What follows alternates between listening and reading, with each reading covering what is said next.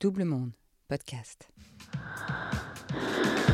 La bascule du milieu de vie peut-elle aussi changer nos comportements sexuels? Tout l'été, dans notre hors-série de 40 Sexus, Nathalie, Paul, Marie-Émilie, Alex, Claire, Alexis, Victoire, Nicolas, Christophe, Pretty se sont dévoilés en ce sens. Comment interpréter leurs désirs, leurs jouissances ou leurs non-jouissances, leurs découvertes, leurs états d'âme? Nous sommes allés demander à Caroline Leroux, psychologue clinicienne, sexologue et thérapeute de couple. Bienvenue dans leur série de 40 Sexus. N'hésitez pas à vous abonner sur vos plateformes préférées, Deezer, Podcast Addict ou Castbox. Et laissez-nous un commentaire sur Apple, des étoiles sur Spotify et des likes sur les réseaux sociaux de Double Monde. Ça nous donne des ailes. Tout s'explique, première partie. Je suis Caroline Leroux, je suis psychologue clinicienne, sexologue et thérapeute de couple, mais avant j'ai été plus de 10 ans sage-femme hospitalière et j'exerce maintenant en libéral et aussi à l'assistante publique au hôpitaux de Paris. Euh, en avril 2022, j'ai sorti mon premier bouquin qui est édité par Larousse et qui est assez ciblé puisque c'est la vérité sur le sexe après bébé. Donc c'est pour soit les jeunes parents, soit aussi ceux qui attendent un bébé. Ça explique pas mal de choses au niveau de la sexualité, tout ce qui se passe au moment de la grossesse et surtout l'après et comment bien reprendre une sexualité épanouie. La crise de la quarantaine, c'est quelque chose qui est très particulier, qui arrive assez fréquemment quand même. Il faut faire juste attention, euh, quand on parle de crise de la quarantaine, on dit c'est donc vers 40, 42. Bah non, ça peut arriver un petit peu avant et ça peut aller bien au-delà. Et parfois certains disent crise de la cinquantaine. Alors nous, les sexos, on préfère plutôt parler de crise de la quarantaine qui peut durer 10 ans. en fait, ça dépend de, euh, de chaque problématique et de chaque personne. Donc cette crise-là, elle est bien connue chez nous, alors que ce soit en psychologie ou en sexologie. Là, ce qui nous intéresse, c'est la sexologie. Dans ces cas-là, on sait pourquoi on va pouvoir, on va basculer dans une autre forme de sexualité. Soit ne plus en avoir du tout, on verra, soit une sexualité exacerbée, soit avec le même partenaire, une sexualité plus épanouissante. Ça, ça s'explique au niveau plus psychologique, que soit les hommes ou les femmes. On arrive au milieu de notre vie et puis ben, on fait comme un bilan. Et là, soit on s'aperçoit que tout va bien, tant mieux, on change rien, ou on va changer d'autres choses mais pas sa sexualité.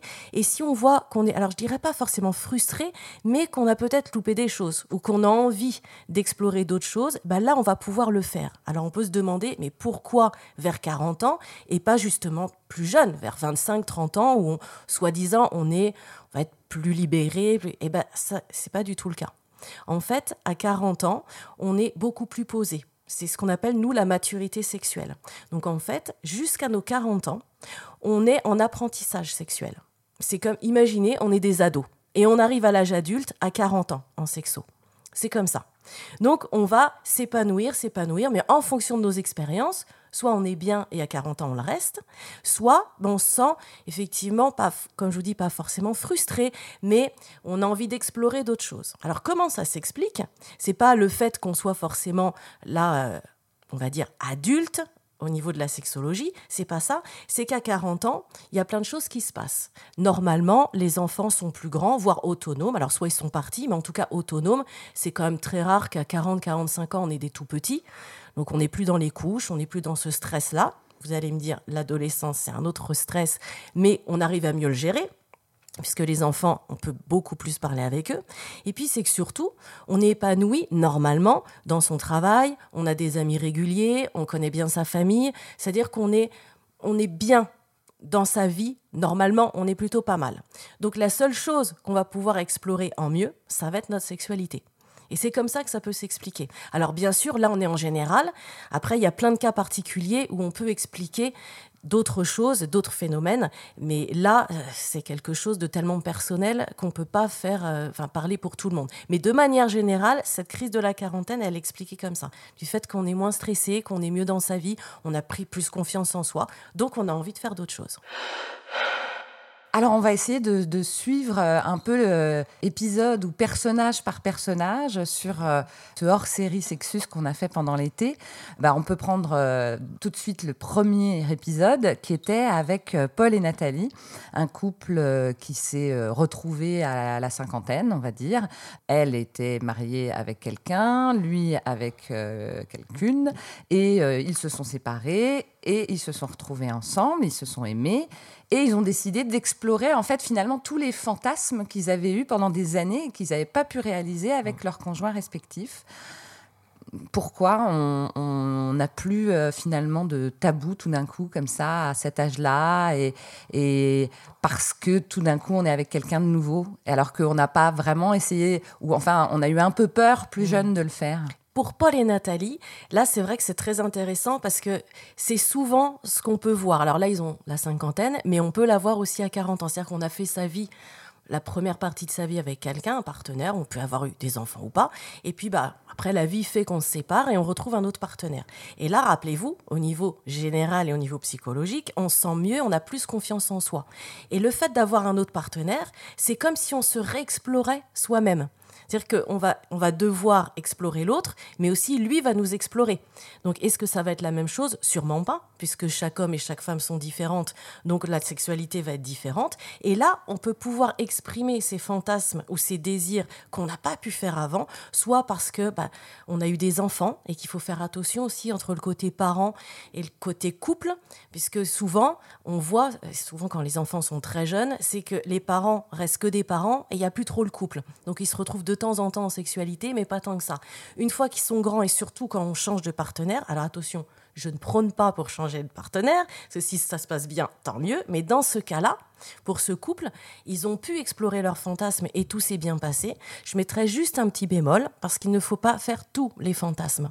Ça perd après de son potentiel érotique et peut-être que ça peut aller crescendo. Donc il faut quand même faire attention, rester un petit peu dans une zone de confort et puis de temps en temps aller explorer autre chose, mais être toujours dans une quête du mieux ou de faire plus, ça peut avoir un effet pervers. Donc il faut faire attention que le couple ne s'essouffle pas à un moment donné et que euh, on se retrouve à une séparation à cause de la sexualité. On va en parler un peu plus tard euh, avec l'épisode de couple libéré qui, qui en fait augmente un peu toujours la dose presque de, d'exploration sexuelle débridée. en tout cas, Paul et Nathalie, il y a un truc qu'ils ont vraiment aussi voulu explorer, c'est, et ça on le voit dans beaucoup de nos épisodes, c'est d'aller avec d'autres gens, c'est-à-dire d'aller de, commencer par euh, le, le plan à trois ou peut-être plus.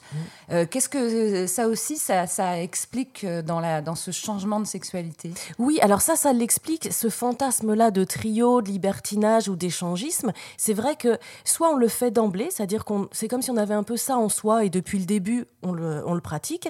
Mais ceux qui le font dans un second temps, c'est vraiment un fantasme, c'est le fait d'explorer autre chose, une autre sexualité alors des fois ça fonctionne bien, puis des fois on essaye et ça nous convient pas.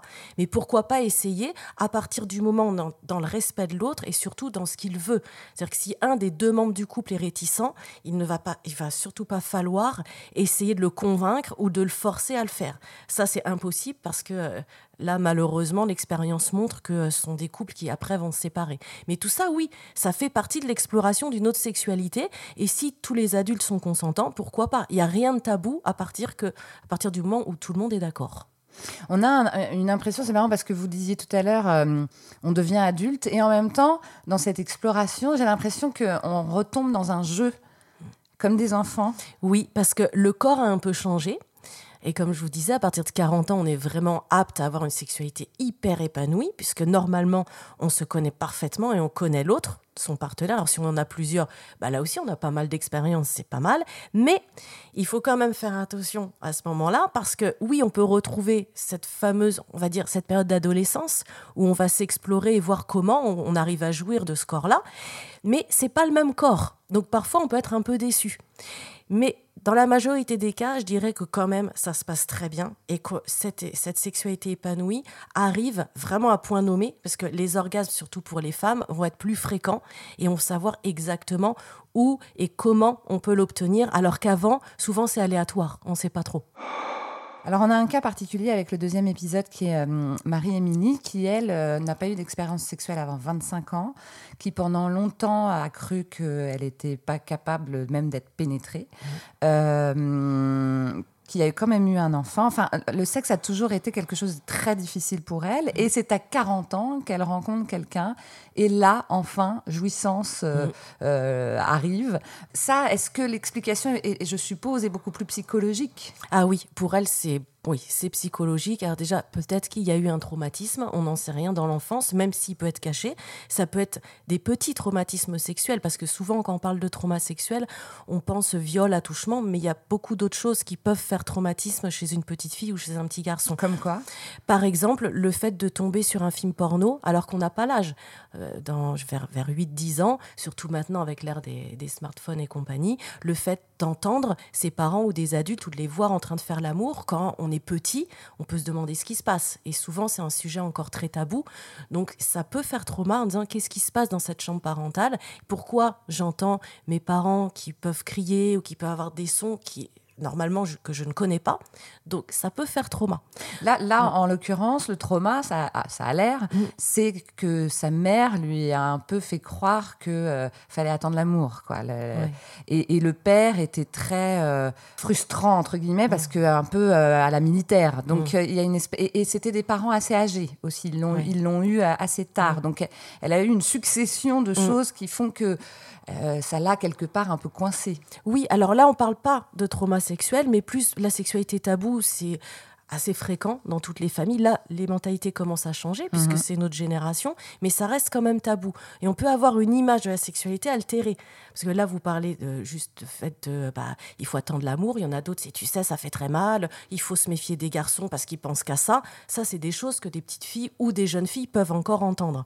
Donc l'image de la sexualité n'est pas bonne et on ne donne pas cette image de c'est de l'amour, c'est du partage, c'est de la jouissance. On l'a pas.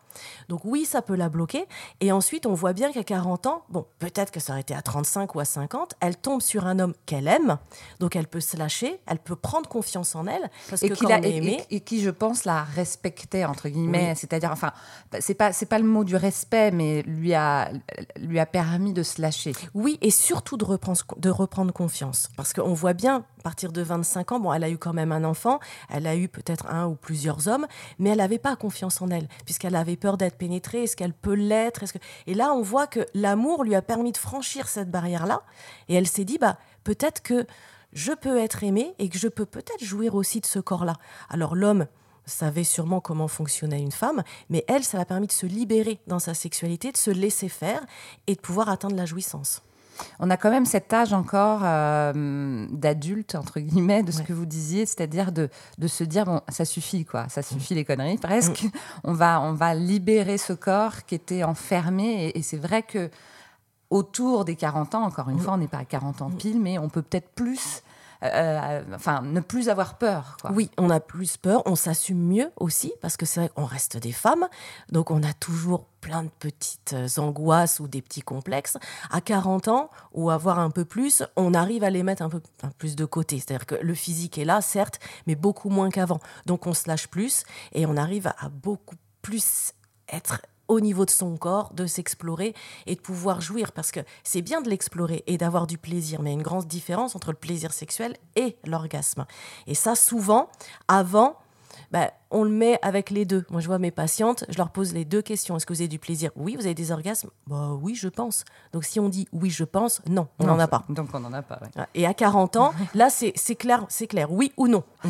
Euh, on a le cas du, de l'homme, mmh. euh, seul, euh, célibataire, et qui, lui, en fait, a aussi un peu escaladé les choses et est devenu de plus en plus libertin. Euh, va euh, donc dans des lieux de libertinage, fait des plans à trois avec mm. des couples. Euh, ça, on l'explique comment cette, cette, ce, cette, décision de vraiment rester un peu, oui, libertin, ne pas avoir le cœur avec une personne, mm. aimer aller partager avec mm. d'autres. On l'explique comment dans cet âge-là? bah, Là ou dans cet âge, mais là, pour ce cas, il a toujours été comme ça. Donc c'est quelqu'un qui ne veut pas forcément se poser. Il peut être amoureux, mais que ça dure pas dans le temps. Et là, bah là aussi, je fais un parallèle avec des couples ou des gens qui ne veulent pas d'enfants. Est-ce qu'on va leur jeter la pierre? Non, ça c'est un choix de chacun. Donc si cet homme-là a décidé pour lui que vivre sa sexualité ou vivre en couple, ça, ne l'intéresse pas, il veut juste du sexe, alors je ne parlerai pas de plan cul forcément, parce qu'il peut très bien rester avec la même personne pendant X semaines, X mois, X années, mais pour autant aller explorer ailleurs, ça c'est sa sexualité à lui. Là encore, rien n'est pervers à partir du moment où tout est consenti. Entre adultes consentants, on fait ce qu'on veut. Donc là, il n'y a pas de jugement à porter et il n'y a pas forcément d'explication. C'est comme si on demandait à quelqu'un pourquoi toi tu ne veux pas d'enfant? Alors là, on pourrait expliquer en disant bah, j'en veux pas parce que je veux être libre, parce que c'est mon travail. Mais si on pose la question à l'inverse, à des couples qui ont des enfants, en disant mais pourquoi vous avez fait des enfants? Bah là, bah, bah parce qu'on avait envie. Oui, mais pourquoi? C'est quoi la finalité? C'est compliqué de répondre à ces questions-là. C'est en nous, en fait. Donc cet homme, il a choisi ce mode de vie, bah pourquoi pas? Puisqu'on est dans le libertinage, on va euh, parler de ce couple libéré euh, qui donc, quand ils se sont rencontrés, étaient chacun avec des personnes. Et il y a tout de suite eu euh, cette envie de libertinage, cette envie très claire de, de, la part de la femme d'avoir des femmes aussi dans, son, dans sa sexualité et que l'homme accepte. Euh, très vite, euh, voilà, c'est devenu vraiment assez euh, fort et, souvent avoir d'autres gens, et pas d'ailleurs que libertinage, c'est-à-dire ils voyaient chacun des mmh. gens de leur côté, jusqu'à ce que ça s'arrête, que la femme ait la ménopause mmh. à 38 ans, assez jeune, mmh. et que du coup elle se dise est-ce que c'est parce que j'en ai fait trop, etc. Et là, on se dit, bon, euh, donc ils sont revenus dans une sexualité plus normale, euh, entre guillemets, bien mm. sûr. Et en fait, pas du tout. Ils sont partis dans le BDSM. On peut peut-être parler, mais je mets des parenthèses parce que j'en sais rien, d'hypersexualité. Pourquoi pas? Donc un besoin constant d'être dans la sexualité, soit avec son partenaire ou avec d'autres partenaires, avec ou sans la personne avec laquelle on vit. Donc ça aussi, il n'y a rien de pathologique là-dedans. Il y a eu la ménopause précoce. Donc là aussi, au niveau psychologique, pour une femme, c'est très dur. Parce qu'avant, des anciennes générations, à partir du moment où on était ménopausé, on ne servait donc plus à rien, puisqu'on faisait des enfants jusque-là. Ben, la sexualité, non, il n'y avait plus. Hein. C'était très très rare qu'une femme de 55, 60 ans ait une sexualité. Et même quand elle disait qu'elle avait une, sexualité, c'était oh, mais comment ça? Mais c'est pervers, et pourquoi? Et pourquoi faire? Donc la notion de plaisir n'était pas là. Heureusement, maintenant tout ça s'est chamboulé. Et il y a cette notion de plaisir avec les sexualités, qu'on veuille des enfants ou non. Donc là, cette ménopause a dû vraiment la marquer. D'où le coup d'arrêt à se remettre en question en disant bon maintenant qu'est-ce que j'en fais de ce corps-là qui n'est plus un corps de femme pour procréer mais juste un corps de femme. Et je pense que le déclic s'est fait en disant bah, j'ai ce corps de femme encore même si je peux plus procréer j'ai mon vagin j'ai mon utérus j'ai mes ovaires même si elles sont au repos mais j'ai mon corps de femme. Donc ils sont repartis dans une sexualité, mais peut-être qu'il y a eu le trop-plein avec plusieurs et qu'ils ont envie d'essayer le BDSM en se disant bah, une autre expérience, pourquoi pas? Et peut-être que si on les interviewe dans cinq ans, ce sera une autre expérience. On n'en sait rien. Que ce soit, je sais pas, le tantrisme, n'importe quoi, vous voyez? Donc c'est pas une escalade, je pense c'est plus, mais il faudrait euh, que je puisse discuter avec eux, mais une sexualité alors pas hyper ou exacerbé parce que ça, je veux pas tomber dans le pathologique, ça n'en est pas, mais c'est juste, donc c'est assez particulier hein, comme couple aussi, il y en a pas à tous les, coins de rue, mais euh, franchement c'est absolument ni pathologique ni inquiétant. À partir du moment où tous les deux sont d'accord et qu'ils ont envie d'explorer les mêmes choses au même moment, tout va bien. Comme il n'y a pas de normes en sexualité, bah, c'est ça qui est génial aussi, c'est qu'on peut explorer plein de choses sans normes. On l'a pas fait en épisode, mais il faut quand même en parler parce que malheureusement, euh, je pense qu'il y a finalement plus de couples dans ce cas-là, euh, en tout cas autour de moi, que, de, que, que, ce, de ce, que ce dont on vient de parler, c'est-à-dire le couple qui ne fait plus rien autour de la quarantaine. Euh, comment ça aussi on peut l'expliquer Est-ce que c'est finalement un manque de communication qui fait qu'on n'arrive plus à se rapprocher? Est-ce que c'est trop d'habitude? Euh, Comment on peut, on peut expliquer ça? Oui, et eh ben, j'ai envie de dire, tout se résume dans la routine tue. Donc, quand on est ensemble depuis un petit moment, qu'on arrive à la quarantaine, les enfants, donc comme je vous l'ai dit, ont grandi, on est bien dans son travail, on a ses amis, on a son petit train-train quotidien, il y a de l'attachement qui se fait. Donc on communique un peu moins, on connaît parfaitement l'autre. Donc on sait les réactions, c'est ce qu'il a envie ou ce qu'elle a envie, ce qu'on ce peut faire ou pas. Puis la sexualité, bah, si on arrive à bien communiquer, tout est une question de communication, effectivement, et de reconnexion sensuelle aussi. Donc tout ce qui est autour, les câlins, les attentions, tout ça au bout d'un moment, au bout de 10, 15, 20 ans de vie commune, Bon, bah, les fleurs qu'on achetait toutes les semaines, on les fait plus. Le petit éclair au chocolat qu'il aime bien et qu'on ramenait tous les 15 jours, on le fait plus. Parce que, quelque part, c'est comme si l'amour était inconditionnel. Il nous aime, elle nous aime. Bon, bah, on reste comme ça, on s'entend bien, on se dispute pas trop, ou parfois on se dispute, mais c'est notre train-train. Et ça, c'est pas possible. Donc là, on est dans quelque chose qu'il faut pouvoir réguler. Pourquoi? Parce qu'un couple, c'est la sexualité.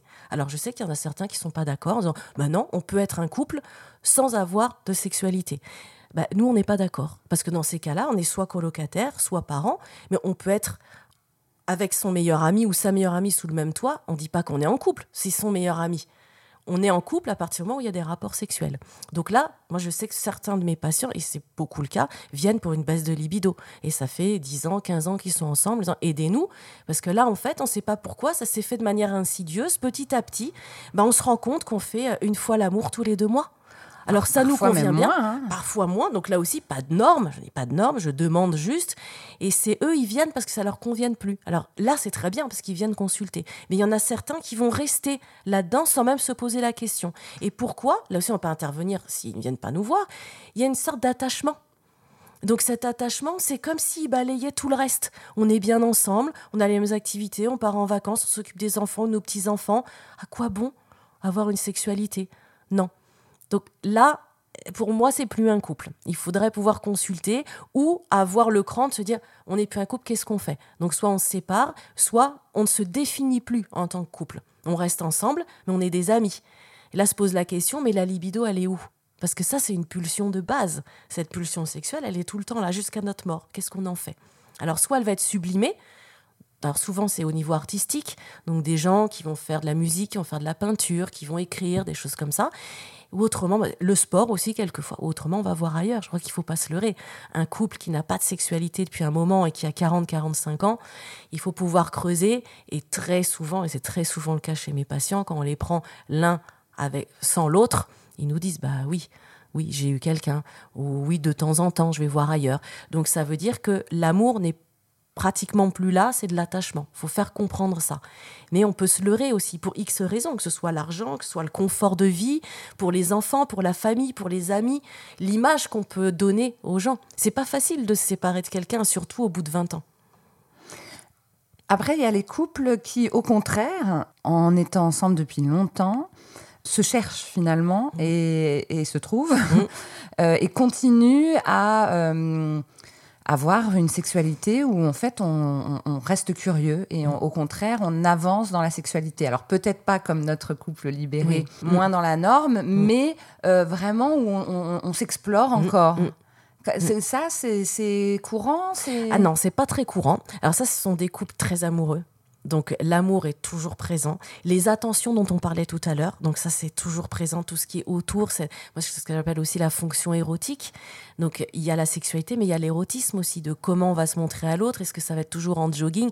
Et pourtant, j'ai eu des couples qui étaient en jogging tous les week-ends et qui au bout de 20 ans continuent à avoir une sexualité hyper épanouie et très fréquente. Donc ça, ça veut pas dire grand-chose, mais quand ça commence un petit peu à diminuer, c'est bien de faire attention à soi, de faire attention à l'autre. Donc pour des couples comme ça qui maintiennent une bonne sexualité, voire même qui à 40 ans basculent dans autre chose en disant oh, c'est encore mieux qu'avant et donc on c'est plus fréquent, ça peut s'expliquer par les enfants qui grandissent aussi. Donc avant on était un couple, on devient des parents et on redevient un couple parce qu'il y a eu un déclic et surtout là, je vous dis, c'est vraiment l'amour.